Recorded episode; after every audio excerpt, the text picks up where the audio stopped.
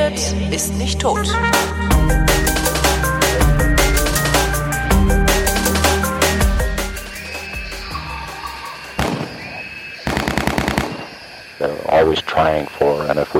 Wenn wir sie kriegen können, solange sie da draußen im Gelände rumschleichen, umso besser.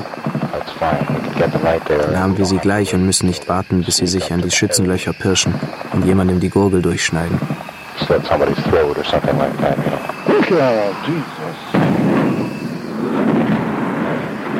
Anfang 1967. 385.000 amerikanische Soldaten sind in Vietnam, aber ein Sieg ist nicht in Sicht. Im Gegenteil, die nordvietnamesischen Untergrundtruppen, die Vietcong, haben viele Unterstützer in der Bevölkerung. Und über Dschungelpfade bekommen sie aus dem Norden ständig neue Waffen und neue Kämpfer. Die US-Armee ist entschlossen, ihnen den Schutz des Waldes zu nehmen. Damit die Piloten, damit die es einfacher hatten, hat man die Fässer mit dem jeweiligen Entlaubungsmittel mit unterschiedlichen äh, Farbringen versehen. Der deutsche Arzt Heinz Paller arbeitet in Vietnam und erlebt, wie der chemische Krieg richtig beginnt. Das waren dann also Fässer mit weißen Farbringen, blauen Farbringen oder eben orangen. Und äh, so bekamen diese dann den Namen Agent White, Agent Blue oder eben Agent Orange. Und wieder was gelernt. Ich dachte nicht, dass Agent Orange sich tatsächlich auf äh, einfach nur eine Fassfarbe bezieht. Ähm, ihr hört den Geschichtsunterricht mit Matthias von Hellfeld. Es ist eine Koproduktion zwischen D-Radio Wissen und Vrindt. Und ausnahmsweise sitzen Matthias und ich uns mal gegenüber. Hallo Matthias. Hi, grüß dich. Wir reden über den Vietnamkrieg. Wir reden über den Vietnamkrieg und über die Militärstrategie, sage ich jetzt mal in Anführungsstrichen, die die Amerikaner dort ähm, angewendet haben, nämlich ähm, sie haben gegen einen Gegner gekämpft, der sich in, in der Gegend sehr gut auskannte, wie man sich ja leicht vorstellen kann, und ja. die Amerikaner eben nicht. Äh, in Vietnam ist äh, viel Dschungel und viel Wald und viel unübersichtliches Gelände und ähm, der Vietcong hatte halt tatsächlich Nachschubpfade durch den Dschungel gelegt. Das ist der, der berühmte Ho Chi Minh Pfad? Es war unter anderem der berühmte Ho Chi Minh Pfad, aber ähm, es gab noch sehr viel mehr und sehr viel äh, kleinere und ähm, verzweigtere, äh, einfach Laufwege und über diese Laufwege kam also Munition und kam natürlich Nahrungsmittel etc. Äh, nach vorne an die Front oder da, wo gerade die Front sich bewegte und die Amerikaner bekamen das nicht in den Griff, wie sie meinten und haben dann gesagt, ja, da müssen wir jetzt gucken, dass der Wald durchsichtig wird. Und wie macht man das am besten? Indem man von oben Entlaubungsmittel runterschmeißt. Und dieses Entlaubungsmittel war zu einem großen Bestandteil aber eben aus Dioxin. Und damals wusste man noch nicht so richtig, ähm, wie das eigentlich wirkt. Ja. Ähm, man hat nur klar gehabt, okay, also die Blätter fallen alle ab. Und damit war ja eigentlich auch der Plan sozusagen klar. Wir können dann durch den Wald durchgucken, wir sehen diese Pfade und können die dann entsprechend mit unseren schönen Bomben beschmeißen, in Anführungsstrichen, und dann den Krieg möglicherweise gewinnen. Und Möglicherweise. Was sie aber eben nicht äh, wussten und auch überhaupt nicht auf dem Schirm hatten, ähm, dass sie damit auch die Felder kaputt machen. Also dass die Nahrungsgrundlage des äh, vietnamesischen Volkes damit weg ist. Und ähm, wussten die das nicht oder haben sie es einfach nur? Es war denen egal. Naja, also sie wussten es. Ich will, ich will mal sagen wir es mal positiv, okay. weil auch sehr viele amerikanische Soldaten mit diesem Zeug in Berührung gekommen sind und entsprechend gelitten haben. Also es ist jetzt nicht so, dass sie von vornherein zielgenau das so eingesetzt haben, dass eben die eigenen Leute nicht äh, betroffen wurden. Ähm, sondern es ist eben tatsächlich auch vorgekommen, dass amerikanische Soldaten von diesem Zeug äh, betroffen sind und ähm, damit in Berührung kamen. Ähm, auf der anderen Seite kann man natürlich, wenn man es böse meint, auch sagen, das war denen scheißegal, die wollten diesen Krieg gewinnen, haben geschmissen, was sie konnten. Es waren ähm, einige tausend Tonnen, die sie letzten Endes äh, über diesem armen Land abgeworfen haben. Und was mich dann wirklich auch zum Wahnsinn getrieben hat, ist, ähm, man könnte ja sagen, 1967 wurde der Befehl gegeben, dieses Zeug abzuwerfen.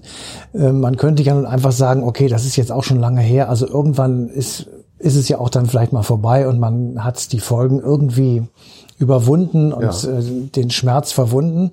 Das Gegenteil ist richtig. Äh, es werden immer noch Kinder geboren, deren Großeltern mit diesem Zeug in Verbindung gekommen sind die schlimmste Verkrüppelungen haben, die äh, im Grunde genommen fast nicht lebensfähig sind, ja. weil sie einfach eben mit Missbildungen zur Welt kommen. Und insofern ist das, was damals unter dem Stichwort Agent Orange vom Himmel fiel, sozusagen immer noch jeden Tag sichtbar für die äh, Menschen in Vietnam. Und äh, insofern macht das sozusagen dieses Ausmaß dieses schrecklichen Krieges noch mal sehr viel deutlicher.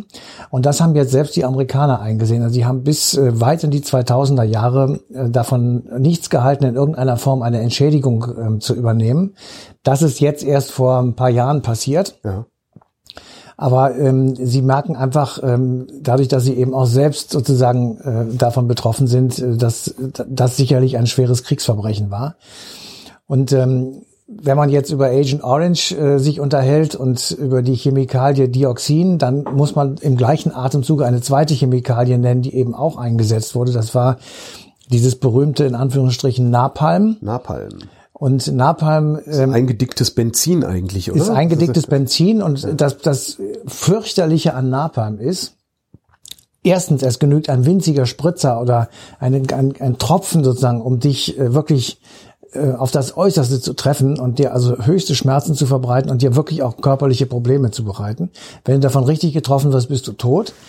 Und was eben noch viel schlimmer ist, dieses Zeug ist im Grunde genommen mit Wasser nicht löschbar. Ja. Es schwimmt auf dem Wasser mit.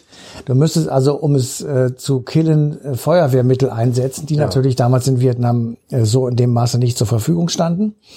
Und ähm, uns allen ist noch das Bild äh, von dem äh, Kim Phuc Mädchen bekannt ist, die als die Straße runterläuft, die die Straße runterläuft als kleines Mädchen und halt den ganzen Rücken verbrannt hat und äh, überhaupt gar nicht weiß, was was um sie herum geschieht. Und der Irrsinn dieses Krieges, den kann man eben an der Geschichte, die sich hinter diesem Mädchen verbirgt, ähm, finde ich jedenfalls wirklich sehr gut ähm, äh, erkennen. Der Pilot, der das Zeug über dem ähm, Fleckchen ähm, abgeworfen hat, kriegte von der Einsatzstelle das okay, das Dorf ist geräumt, mhm. über das du jetzt gleich fliegen wirst. Der Dschungel ist leer. Du kannst die Napalm-Ladung dort abwerfen. Es werden nur in Anführungsstrichen Natur zu Schaden kommen und eben Gebäude, ja. Häuser, Hütten etc. Und dann sagt er, okay, gibt Stoff, fährt auf dieses Dorf zu und in dem Moment, wo er ausgeklingt hat, ja, sieht er, dass noch jede Menge Leute aus dem Wald rauslaufen. Er weiß also, es, ich kann es nicht mehr rückgängig ja. machen. Ich, ich habe den Befehl ausgeführt ich bin schuld, ja. aber auch wieder nicht. Und ähm, dieser Typ, ähm, der das gemacht hat, ist an der Tatsache, dass er das gemacht hat, vollkommen verrückt geworden. Ja. Ähm, der kommt nach Amerika zurück nach dem Krieg, Ehe kaputt, Kinder gehen weg, Ehefrau wendet sich von ihm entsetzt ab, weil dieses Bild und die Geschichte von Kim Phuc in Amerika für eine für einen Aufschrei gesorgt hat bis hin zum Stimmungsumschwung gegen diesen Vietnamkrieg. War das tatsächlich dieses eine Bild, das Naja, es sind natürlich mehrere gewesen, ja. aber dieses eine Bild war auf jeden Fall extrem wichtig für die Anti-Vietnam-Bewegung in Amerika. So, und der, der Typ ähm, fängt das Saufen an, er verliert alle sozialen Bindungen, er wird arbeitslos, er fliegt aus der Army raus, weil er Säufer wird. Er ist also im Grunde genommen von dem Ereignis, das in seinem Leben stattgefunden hat, komplett überfordert wird dann irgendwann Reverend in irgendeiner Baptist Church und ähm, findet, ich sage jetzt mal in Anführungsstrichen, bei Gott sozusagen sein Seelenhall. Ja. Und irgendwann kommt es dazu, dass die beiden sich treffen, Kim Fuck und der Reverend. Aha. Also das Opfer und in Anführungsstrichen der Täter. Und sie vergeben sich. Also sie sind, sie, Kim Fuck sagt, ja, äh, wenn du das nicht wusstest, ich meine, du hast es nicht mit Absicht gemacht, so. Und er sagt, aber ich bin es trotzdem schuld, dass ich du für dein ganzes Leben sich, gezeichnet bist. Kann man sich auf einen Befehlsnotstand zurückziehen und sagen, ich musste ja den Befehl ausüben? Ist das schwierig, oder? Naja, also er hat genau, ähm, er, ja, es ist immer schwierig. Also jede Situation in einem Krieg ist beschissen ja. und schwierig. Ähm, für den Piloten eines solchen Flugzeuges mit diesem Zeug an Bord, dessen Auftrag es ist, ähm, das abzuwerfen, ähm, es gibt eine Befehlskette, an die er sich halten muss und wenn die ihm sagt, fliegt, dann fliegt er und wenn ja. er das nicht tut, dann tut das nicht und ähm, insofern Natürlich ist er das schuld, aber man kann ihm eigentlich keinen Vorwurf machen. Du sagtest eben äh, in Anführungszeichen Militärstrategie. War das noch nicht mal eine richtige Strategie? Doch, aber es ist natürlich, äh, ich sage das immer in Anführungszeichen, eine Strategie hat für mich noch ein bisschen was Positives. Das ist alles so. alles ähm, schrecklich und äh, der ganze Krieg war schon ein, ein schweres Verbrechen.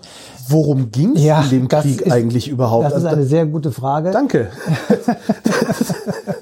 da kommen wir jetzt wieder zur Geschichte. Also das war jetzt sozusagen meine Empörung am Anfang auch nochmal zum Ausdruck gebracht, weil ähm, wenn man sich damit so im Nachhinein nochmal beschäftigt, ohne es jetzt, als ich war kleines Kind, als der Krieg stattfand, deswegen habe ich das natürlich nicht so richtig mitbekommen, aber sich das nochmal so ein bisschen vor Augen führt, das ist wirklich eine schreckliche Aktion gewesen. Und Hintergrund ist im Grunde genommen tatsächlich das Ende des Zweiten Weltkrieges. Ähm, dort gibt es ja ähm, die alliierte Koalition gegen Hitler, zu der gehörten unter anderem Russland und Amerika, also ja. ich sag mal Ost und West. Und ähm, die haben in einer Koalition zusammengehalten, äh, solange sie einen gemeinsamen Feind hatten, nämlich Nazi-Deutschland. Als das besiegt war, dieses Nazi-Deutschland, merken die auf der westlichen Seite wie auf der östlichen äh, sehr schnell, dass ihre Gemeinsamkeit damit tatsächlich auch aufgebraucht Meine Mutter ist. sagt immer, Pack schlägt sich, Pack verträgt sich. Genau. Der erste, der das wirklich auch gesagt hat, war Churchill. Äh, dem, dem war also Stalin und Hitler gleich weit entfernt sozusagen. Ja. Also das waren beides für ihn Verbrecherfratzen. Und ähm, der ähm, Stalin hat das sicher auch gesehen. Ähm, dann gab es noch das Problem, dass die auf dem Westen, auf der westlichen Seite halt ihre Chefs sozusagen ausgetauscht haben. Roosevelt ja. ist gestorben, Churchill wurde abgewählt. Es waren also zwei Novizen, ja, äh, die also da auf einmal auftauchten, Attlee und Truman. Und auf der anderen Seite saß Stalin, der also ähm, alle Konferenzen mitgemacht hat und der richtige Kriegssieger eigentlich tatsächlich ja. war. Frankreich äh, wurde mit an den Tisch geholt, ähm, aber hatte eigentlich auch kollaboriert. Also es war eine, war eine komische, schwierige Situation. Frankreich wurde ja auch Besatzungsmacht, aber ähm, das hatte man Charles de Gaulle zu verdanken, der gesagt hat, wir haben von London aus mitgeholfen. Das stimmt auch, aber ja. Ähm, Frankreich war zu großen Teilen besetzt und der Rest hat in weiten Teilen jedenfalls kollaboriert. Das ist ja heute immer noch ein Anlass für Witze. Sehr schwierige ja, Situation, genau. Hat noch jeden Krieg verloren, fühlt sich aber stets wie der Sieger, hat genau. Dietmar Wischmeier mal gesagt, der genau. Satiriker. Genau. Ja. ja, genau. Und ähm, das, also diese Gemeinsamkeiten waren vorbei und das merkte man sehr schnell, dass also aus diesem heißen Krieg gegen Hitler irgendwann noch ein kalter, sozusagen ein klammheimlicher Krieg wurde äh, ideologischer Krieg könnte man vielleicht auch sagen am Anfang, wo also klar war, das wird keine weitere Zusammenarbeit ja. mehr geben können. Es gab dann Marshallplan und äh, Truman-Doktrin, wo also gesagt wird, die westliche Welt, also Amerika allen voran, stützt all jene Staaten, äh, in denen es darum geht, äh, kommunistische Invasionen und ähm, kommunistische Übernahmen sozusagen zu verhindern. Das war damals, als die Truman-Doktrin 1947 geschrieben wurde, war das äh, vor allem äh, Türkei und Griechenland und der Iran, die besonders betroffen waren von stalinschen ähm, Territorialforderungen und Androhungen, auch sich in die Innenpolitik einzuschalten und mit Parteigründung und so weiter. Also eine sehr komplizierte ähm, mhm. politische Situation innerhalb Europas und an den Rändern. Und ähm, da merkte man schon, okay, also die Truman-Doktrin, das ist jetzt nicht nur für die Türkei und für Griechenland gemeint, sondern im Grunde genommen für alle. Ja. Zweiter Punkt, den man nach dem Krieg wissen muss, ähm, auch in Asien hat der getobt. Das wissen wir so in Europa. Wir verdrängen das gerne. Aber natürlich war der Krieg auch im Pazifik und ähm, Korea, Japan ähm, und äh, die. Na, ohne den Pazifikkrieg wären die Alliierten wahrscheinlich überhaupt nicht in Europa angekommen. Ja, also ohne, ist, ohne äh, Pearl Harbor. Ja, natürlich. Ja, für ja. uns ist, ich sag mal gerade jetzt so in ja. dem Moment Bombardierung deutscher Städte ja. etc. Das ist irgendwie viel näher. Aber natürlich hat dieser Krieg eben auch im Pazifik ähm, ähm, getobt und insofern ähm, war also klar, dass die beiden äh, Großmächte, die da, ähm, ich sag mal, los, auf, aufeinander losgingen, das auch durchsetzen wollten, ihre Machtansprüche. Wir erinnern uns, die Amerikaner haben zwei Atombomben abgeworfen über Japan, den Krieg damit mit einem Schlag tatsächlich beendet, mit der vollkommenen Kapitulation des japanischen Kaisers. Wo man auch wissen muss, japanische Soldaten haben nicht kapituliert. Überhaupt die haben, nicht. Äh, die haben das gemacht, was Hitler von seinen Leuten wollte. Die haben tatsächlich bis zum Untergang äh, hätten die, die hätten wahrscheinlich weitergekämpft. Die, oder? die haben sich zum Teil auch ins Schwert gestürzt. Da ja, gibt es ganz liebreizende Geschichten von japanischen Generälen, die also das alles überhaupt nicht akzeptiert haben ja. und einfach dann weitergemacht haben. Aber das ist jetzt eine andere Geschichte. Ja. Und um so, so ein bisschen den asiatischen Raum sich vorzustellen, zur gleichen Zeit, also Atombombenabwurf einerseits Ende des Zweiten Weltkriegs im Pazifik, relativ zeitgleich äh, gewinnt Mao Zedong in China äh, die große Revolution. Es, mhm. es wird dort ein kommunistischer Staat entstehen, der aber sich so von vornherein so ein bisschen weghält und fernhält von Stalin und von Moskau, von dem Anspruch ähm, Stalins, die kommunistische Macht Nummer eins zu sein und in der Komintern, also in der kommunistischen Internationalen, alle kommunistischen Parteien der Welt sozusagen ja. auf eine Linie einschwören zu können, damit also der ich sag mal, die, die große Weltrevolution gelingen möge. Das ist ja das letztendliche Ziel. Heißt im Kapitalismus G20. ja. ähm, also ähm, insofern, das Land war natürlich in Aufruhr. Ähm, kommen wir mal zu Vietnam. Vietnam ja. ist bis zum Zweiten Weltkrieg eine französische Kolonie. Mhm wird äh, auf einer der alliierten Konferenzen Frankreich weggenommen und äh, sozusagen ja zunächst einmal unter britisches äh, Mandat gestellt, Protektorat kann man auch sagen oder Warum? Verwaltung. Ähm, das sind einfach äh, Geschacher. da wird geschachert. Also alle diese Kriegkonferenzen sind einfach, wir verschieben Polen mal um ein paar hundert Kilometer nach links. Also äh, Richtung Westen. Ähm, und dafür verschieben wir dann die Ostdeutschen auch ein bisschen nach Westen, nur damit Russland auch nach Westen. Also äh, sind ja völlig überhaupt nicht mehr nachvollziehbare, Ja. schwachsinnige Entscheidungen gewesen, die nur Leid und Elend hervorgerufen haben, genauso wie die Teilung Koreas, die ja auch in der Zeit stattfindet, einfach entlang des 36. Breitengrades mal einen Strich zu ziehen, was für eine Scheiße. Ja, so und ähm, also Vietnam ähm, wird also äh, in Anführungsstrichen an Großbritannien übergeben, aber die, Gro die Briten sind vom Krieg vollkommen platt und haben überhaupt keine Möglichkeit, dort äh, Aufstände und überhaupt Unruhen zu handeln, bitten nun ausgerechnet die Japaner, ja, in Vietnam dort also ähm, für Ordnung zu sorgen. Muss ich mal vorstellen, was das für ein für, für eine Willkür war. Ja. Ähm, jedenfalls die Japaner ähm, rücken dann ins Land ein und werden also irgendwann 1900, wie viel sind wir jetzt ungefähr? wir sind also 45, 46 so äh, kurz nach dem Krieg. Also alles es sind alles Folgen, also die Japaner, die gerade kapituliert haben, helfen jetzt dabei. Genau. Äh, äh, okay. wir werden ja auch, wie Westdeutschen, werden ja auch sehr schnell die Helfer Nummer eins unserer Kriegsgegner, genauso wie die Ostdeutschen der DDR Stimmt, die ja. Helfer Nummer eins für die Russen Ja, werden. ja. Also das ist das, da, da sieht man auch mal das Absurdeste, was es überhaupt gibt, ist Krieg und, und diese, dieser ganze Irrsinn, den man da macht, um dann hinterher wieder auf den grünen Zweig zu kommen, wird alles über den Haufen geschmissen, was man bis vor drei Minuten schon noch gedacht hat. Und insofern war das hier eben äh, auch so. Ähm, also äh, Frankreich äh, also interveniert dann, das kann nicht sein, dass sie uns die Kolonien wegnimmt, bekommt dann irgendwann äh, Vietnam zurück. So. Zurück. Wir kriegen das zurück, obwohl es ihnen natürlich auch überhaupt nicht gehört.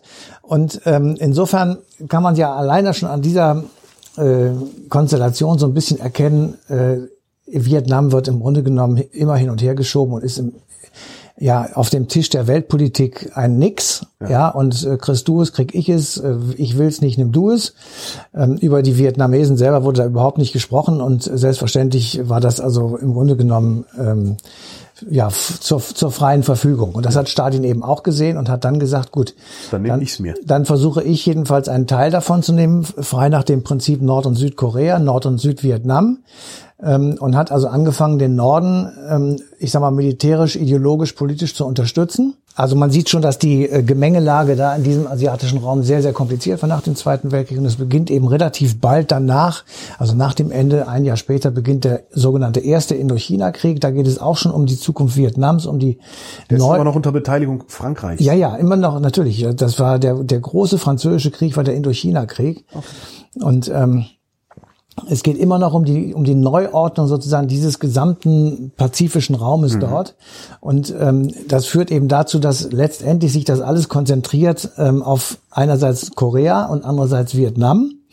Und ähm, die es gibt starke Widerstandsbewegungen und äh, also Ho Chi Minh ist einer von denen, die also äh, uns allen noch bekannt sind. Also Ho, Ho, Ho Chi Minh sind sie in Berlin durch die Straßen gezogen und haben ihn dann in, den, in, der, in dem zweiten, äh, das ist dann da für uns der, der der Vietnamkrieg, der auch der zweite Indochina-Krieg ist, äh, sozusagen haben also versucht, ähm, dadurch eben diese Unterstützung ähm, lauthals herauszurufen.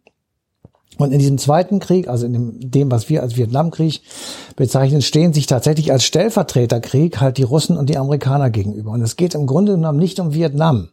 Könnte man heute so etwas ähm, komisch sagen oder in Anführungsstrichen sagen. Natürlich ging es um Vietnam, zumal die ganzen Moment, es gab eine, eine südvietnamesische Armee, die von den, von Warte, den warte, US... warte, Okay. warte. Es ging natürlich ging es um Vietnam, aber äh, den den großen Spielern sozusagen, den Russen und den Amerikanern ging es eigentlich um die Weltmacht. Also Ja, es ging um, ja, ja. den, um die Frage, wer ist stärker und wo können wir uns gegenseitig treffen, ohne uns auch tatsächlich völlig äh, zu entblättern. Also wenn sie einen Krieg in Europa geführt hätten, wäre das sicherlich für sie sehr viel schlimmer gewesen, weil dann ihre eigenen Länder mit in Betracht gezogen, wo- äh, in, in Mitleidenschaft gezogen worden wären. Wenn sie aber irgendwo, ich sage jetzt mal in Afrika oder halt in, eben im Pazifik einen Krieg führen, dann ist das für die Leute in Moskau, Schi de Gaulle, da fliegen irgendwelche Raketen, aber nicht ihnen um die Ohren. So, und insofern nennt man das Stellvertreterkriege. Und es standen sich tatsächlich, äh, genau wie du gerade gesagt hast, im Norden äh, kommunistische, also chinesische, russische, sowjetische damals ähm, Einheiten und im Süden amerikanische, australische und so weiter, also westlich orientierte Einheiten Ich gegenüber. hatte immer gedacht, es wären, es wären im Wesentlichen die USA gewesen, die gegen äh, eine nordvietnamesische einheimischen Armee. Nein, nein, gekämpft. also die war natürlich auch dabei. Also die Okay, Vietcong okay. ist ja von Ho Chi Minh, der Vietcong Ja, ist ja, das sind natürlich Einheimische, aber sie wurden unterstützt, ausgebildet, mit Material versorgt von China, von Russland, Ja. von der Sowjetunion damals. Stimmt, oder die Militärberater. Und ne? das, das nannte man halt anders. Im, im, Im Endeffekt war es so, dass die Amerikaner mit fast 400.000 Soldaten in Vietnam waren und natürlich ähm, jeden Tag die berühmten Bilder von Zinksärgen äh, zu sehen waren. Und damit sozusagen wurde auch auf einmal in Amerika klar, wir machen hier zwar in Anführungsstrichen einen Stellvertreterkrieg, aber dieser Stellvertreterkrieg, der haut in unsere Familien rein, in unsere äh, Kasernen, da äh, sterben, da, da sind Leichen und, und Tote zu beklagen. Und insofern ähm, hatte dieser Vietnamkrieg noch einmal eine ganz andere Dimension sozusagen als vielleicht andere Kriege, die es ja auch in der Zeit gegeben hat. Also wir haben in Afrika äh, Stellvertreterkriege gehabt und wir haben eben Kontroversen und Konfrontationen zwischen diesen beiden Supermächten an vielen anderen Stellen der Erde eben auch gehabt. Aber der in Vietnam, der war der komplizierteste. Ja. Und auch der längste und größte. Und es war auch für die Amerikaner am schwierigsten, da wieder rauszukommen. Als sie nämlich merkten, dass die, dass der Rückhalt in der Bevölkerung schwand, weil zum Beispiel sehr viele Soldaten umgekommen sind und weil man irgendwie das Gefühl hatte, du saßt zwar jeden Abend in den News irgendwie wie so ein Helikopter über irgendeinem, weiß ich nicht, Bambuswald irgendwas abgeworfen hat. Aber irgendwie, es ging nicht weiter. Also es gab keine Siegesmeldung in dem Sinne, ja. Ja. Und man, man dachte, oder die Amerikaner dachten, viele Amerikaner dachten, also ähm, den kann man gar nicht gewinnen, diesen Krieg. Wir müssen da irgendwie raus. Ja, und irgendwann wirst du halt auch unglaubwürdig in der Bevölkerung. Also, Ja. ne, Und ja. das hat aber noch sehr, sehr lange gedauert. Also der so oft gescholtene Richard Nixon, der also äh, äh, 75 den Krieg beendet hat und ihm dabei geholfen hat, Henry Kissinger, sein Außenminister, der ähm, äh, den, ich sag mal, den Vertragstext so ein bisschen mit dem entsprechenden ähm, Leuten in Vietnam ausgehandelt hat. Und was dann folgte, war für die Vietnamesen keineswegs dann besser. Ja, es war nämlich dann so, dass der Norden den Süden sozusagen okkupierte Ja. und dort schrecklichstes Terror, schrecklichsten Terror ähm, losgetreten hat. Über ähm, anderthalb, zwei Jahre war es da im Grunde genommen nicht auszuhalten. Und das wiederum sind dann diejenigen äh, Ereignisse gewesen, die eben ganz viele Leute in die Boote getrieben hat über das südchinesische Meer. Wir kennen sie alle als Boat, Boat People. People. Das und sind die, die jetzt hier bei uns die Restaurants haben und sowas.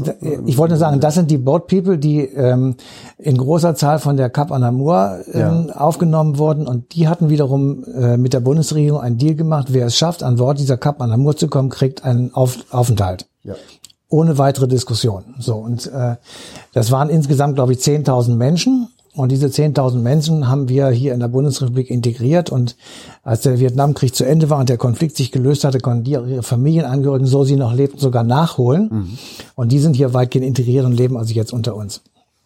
Was ich nur sagen will, äh, dieser, ähm, dieser Vietnamkrieg war tatsächlich eine Erschütterung auch der modernen amerikanischen Geschichte hat aber, und das ist das furchtbar Schreckliche daran, eben nicht dazu geführt, dass man daraus irgendetwas gelernt hat. Also ich äh, bin Ja, wirklich sehr oft äh, erinnert gewesen meinst, ja. an dem Wahnsinn äh, äh, Zweiter Irakkrieg, eigentlich auch schon der erste, aber den kann man ja noch halbwegs nachvollziehen. Mogadischu. Ja, ich meinte jetzt den Irakkrieg, den, den ersten kann man noch halbwegs nachvollziehen. Das war der, wo sie, wo sie Saddam aus Kuwait rausgeschmissen haben. weil er genau vorher Ku- Kuwait okkupiert hat. Da kann man sagen, gut, also das ist jetzt, das, das geht nicht, das, das lassen wir nicht zu. Ähm, aber der zweite, wo man wusste, der hat überhaupt nichts mit dem Anschlag 9-11 zu tun, dass Ja, man dann ja trotzdem immer- in den Irak reingeht. So, und da habe ich dann gedacht, ähm, da, äh, warum haben Sie nicht einmal nachgeguckt in Ihren Geschichtsbüchern? Ja, Sie werden das auf, Sie werden zwar möglicherweise gewinnen, also in Anführungsstrichen, aber Sie haben nichts davon. Das ist, ist irre. Man kann so ein Land nicht einfach besetzen und dann wieder abhauen. Mir kommt alles, was die, was die USA nach dem Zweiten Weltkrieg so machen, mit, mit kriegsbasierter Außenpolitik so vor, als würden sie sich einbilden, das, was ihnen in Europa gelungen ist, würde ihnen stets und ständig im, wieder gelingen.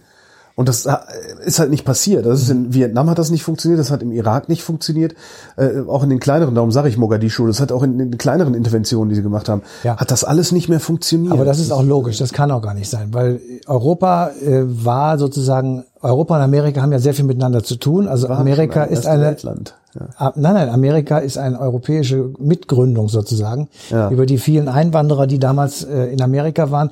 Diejenigen, die, die den Aufstand gegen die Engländer gemacht haben, das waren Kolonisten. Ja. Das waren keine Ur-Native Americans, sondern Ja. das waren Kolonisten. Das waren äh, Leute aus Europa, die die Schnauze voll hatten, in London bestimmt zu kriegen, was sie zu tun und zu lassen hatten. So Tea Party, ja, Stichwort. Mhm. So. Ähm, insofern äh, gab es hier wie dort demokratische Traditionen, es gab hier wie dort relativ ähnliche Vorstellungen von, wie verwaltet man einen Staat. Ja. Ähm, weil ja, die Amerikaner haben es natürlich von den Europäern abgeschaut im 18. Jahrhundert. So, und insofern waren die Voraussetzungen hier wirklich besser als zum Beispiel im Irak oder von mir aus, äh, nehmen wir jetzt irgendein anderes Vietnam oder Korea, ist egal, weil dort einfach völlig andere Strukturen herrschen. Afghanistan ist auch so ein schönes Beispiel, ja. äh, weil dort andere Kulturen sind, andere Religionsvorstellungen, andere Mentalitäten vorherrschen. Da kannst du nicht mal eben eine westliche Rechtsordnung Nein, drüber das ist Quatsch. Ja, das funktioniert. Ja? ja? so und es ist eben auch Quatsch zu denken. Das ist in Vietnam Quatsch gewesen. Das war ähm, in, ähm, im Irak und in Afghanistan auch überall Quatsch.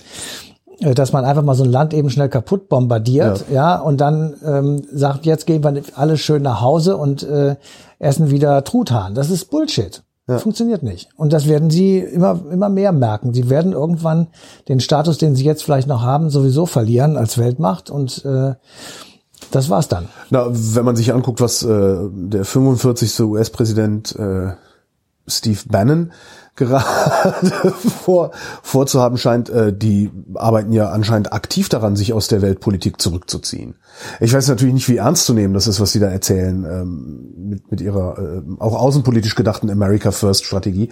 Aber äh, Weltmacht zu bleiben und, und, und ich sag mal Schutzmacht der Demokratien zu bleiben, das scheint denen langsam ja. egal zu werden, zumal sie überhaupt, sie, wahrscheinlich waren sie nicht Schutzmacht der Demokratie, sondern in der Zeit, in der die USA die Schutzmacht der Demokratien weltweit waren, brauchte der Kapitalismus noch Demokratien, um überhaupt sich entwickeln zu können. Und mittlerweile wissen wir, dass der Kapitalismus die Demokratie nicht braucht.